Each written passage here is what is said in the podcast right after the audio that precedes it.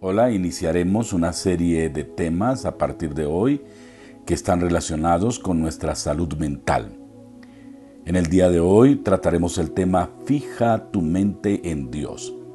Isaías 26:3 dice, Tú guardarás en completa paz a todos los que confían en ti, a todos los que concentran en ti sus pensamientos.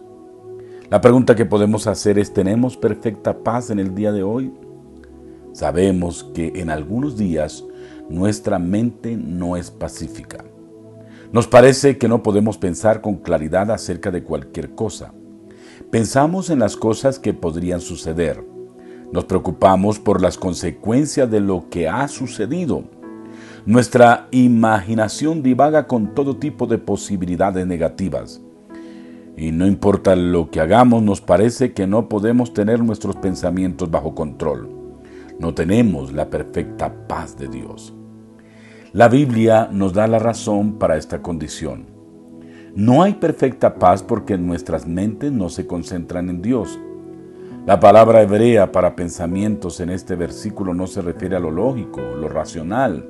No es la parte en donde la mente soluciona problemas. En cambio, es la palabra para imaginación. Es nuestra imaginación la que nos hace perder nuestra paz.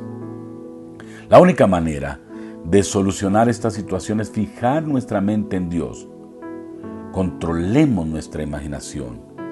Llevemos cautiva nuestra imaginación a Dios. La Biblia dice, llevando cautivo todo pensamiento a la obediencia a Cristo, según a los Corintios 10:5. Traigamos nuestras preocupaciones a Él en oración y enseguida cambiará el foco de nuestra atención. Pensemos en Dios. Inclinémonos ante nuestro Dios. Aferrémonos ante Él. Pongamos nuestra confianza en Él. Cuando lo hagamos, Él nos dará la paz a nuestra mente. Y cuando tengamos la paz en nuestra mente, entonces lo lógico, lo racional y la parte de la mente que soluciona problemas va a ser capaz de pensar con claridad. Cuando fijamos nuestra mente en Dios, Dios renueva nuestra mente. Después de esta consideración, realicemos tres preguntas. La primera es, ¿qué nos dice Dios a través de esta palabra de Isaías 26.3? En segundo, ¿qué pensamos de lo que nos dice Dios? Y la tercera pregunta es, ¿qué vamos a hacer en relación con lo que Dios nos está hablando por la palabra? Y ahora, juntos oremos a nuestro Dios así.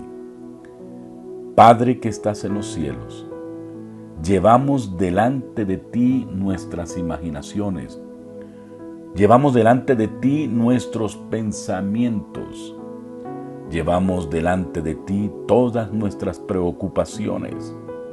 Señor, tu palabra dice que tú guardarás en completa paz a aquel cuyo pensamiento persevera en ti y en tu palabra. Rogamos que por tu Santo Espíritu hoy nos ayudes y cada día a llevar toda situación, toda reflexión, todo pensamiento bajo tu consideración. Creemos, Señor, que tú guardarás en completa paz a aquel cuyo pensamiento persevera en ti. Amén.